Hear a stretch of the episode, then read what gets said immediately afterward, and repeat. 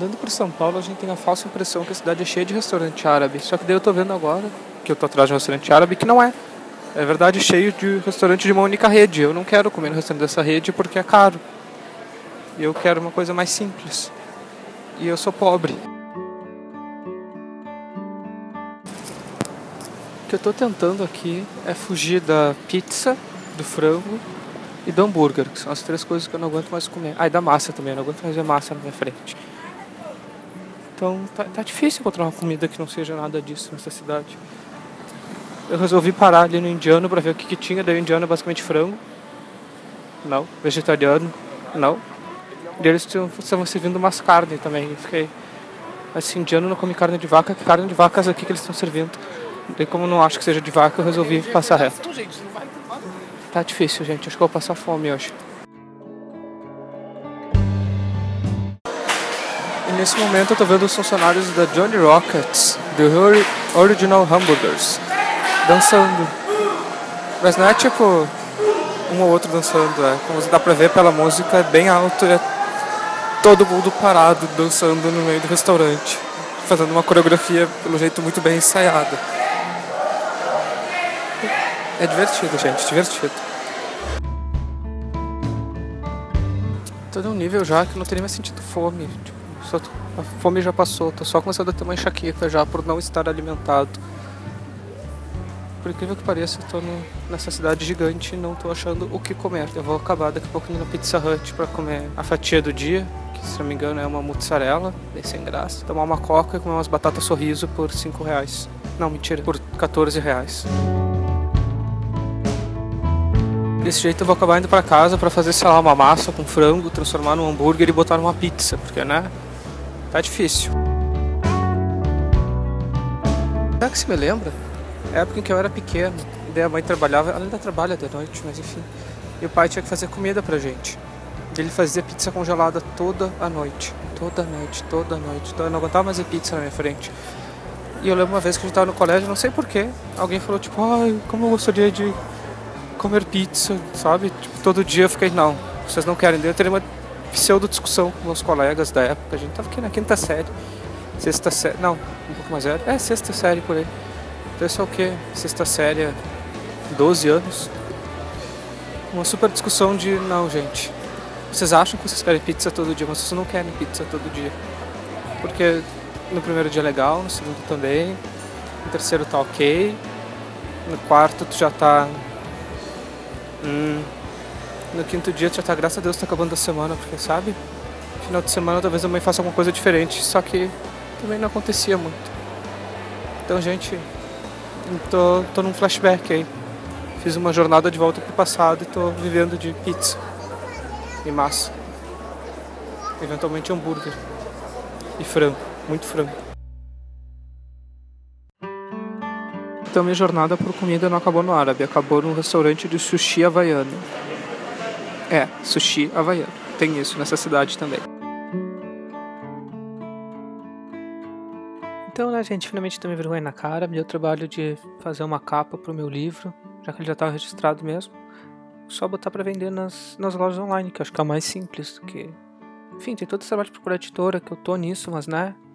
Se a não responde, é muito mais fácil botar online aí, simplificar a vida de todo mundo pode comprar, porque eu queria botar de graça, só que botei na, na loja da Saraiva Online, da do Kobo e na da Amazon. Só que nem todas elas deixam eu botar de graça para as pessoas, então eu tive que cobrar um dinheiro, daí me fudi. Porque em algumas estavam em real, e outras estavam em dólar canadense, outra estava em dólar americano. Daí eu não ia ficar convertendo tudo mais, para conseguir ficar acima do valor, então ficou um dinheiro em cada um, e daí cada um tem um preço. A culpa não é minha, não me culpem por isso. Mas coisa com o problema de ter feito isso agora do livro é que criou um fenômeno muito estranho. Que as pessoas não sabem exatamente o que fazer, como comprar, e vêm me perguntar. Ok, tudo bem, sabe? Eu botei ali, eu chamei as pessoas para comprarem. A gente é só clicar no link e seguir as instruções, não é tão difícil, sabe? Receber o e-mail. Eu sou só o autor, eu não tenho que resolver os problemas de vocês nesse sentido. Ah, eu não recebi o e-mail. Poxa, gente, tá ali, é só esperar um pouquinho. De repente o e-mail vai, se o e-mail não for, liga pra, para entre em contato com a empresa essa e reclama. Sabe, isso me lembra muito, por exemplo, quando eu comprei minha versão do Morro 200 Uivantes e ele veio metade não impresso. Eu não fui tirar Emily Bronte de seu descanso eterno numa mesa branca para resolver meu problema de livro meio impresso. Eu peguei e resolvi reclamar direto com a editora. Não reclamei com a Livraria Cultura porque eu não tinha mais o cupom fiscal para poder comprovar que comprei lá, então fui direto na editora que por sinal não fez nada, eu ia no Procon, daí o Procon queria que eu fosse até a sede deles com o livro na mão para poder mostrar. Daí eu acabei não fazendo isso nunca. Mas enfim, gente, tá aí o livro. É da trilo, trilo, o primeiro livro da trilogia, A Balada do Horizonte Negro. Esse é o Amigos e Aliados. Tá ali para vender, é só online, e-book, sejam felizes. vou botar os links aí na descrição, por favor. Comprem.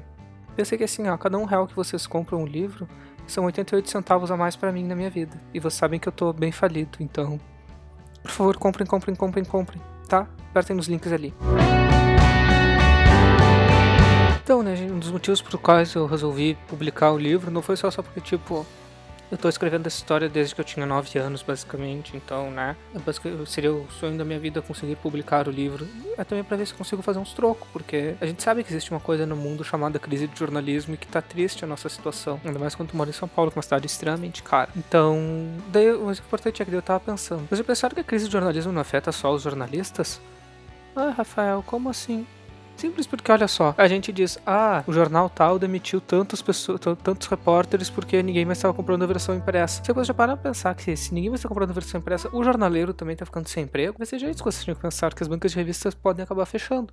E talvez seja por isso que bancas de revistas estão por aí cada vez sendo mais inventivas. Existe essa palavra? Enfim, elas estão cada vez inventando coisas para vender. Por exemplo, aqui em São Paulo. Bom, aqui em São Paulo, quem já deu pela venda da Polícia sabe que a banca de revista vende tudo que tu quiser. Se bobear que eu faço nem contra revista para vender na banca de revista. Nós tem todos os outros coisas de carecos. Brinquedo, relógio, óculos de sol, bandana, comida, bebida, enfim, tem, tem tudo, tudo, tudo, tudo que tu precisa, tu pode encontrar na banca de revista aqui de São Paulo. E, enfim, em Porto Alegre eu lembro que tinha uma banquinha de bairro lá que a gente ia, que eu achava, tipo, eu sempre dizia, essa banquinha vai fechar daqui a pouco, porque eu nunca via ninguém lá. Mas tá lá até hoje, ele tá vendendo revista importada agora tipo Vogue americana, GQ americana, GQ britânica, estão tentando que inventar. Porque a crise do jornalismo, jornalistas parem de ser egoístas e achar que é só de vocês, porque ela é de gente, envolve mais gente do que só quem tem um diplominha na mão, ok? Hoje em São Paulo vi uma marca de loja de chocolate, que eu não vou dizer o nome porque eles não estão pagando para isso, encher a rua com gigantescos cubos de gelo recheados com picolés.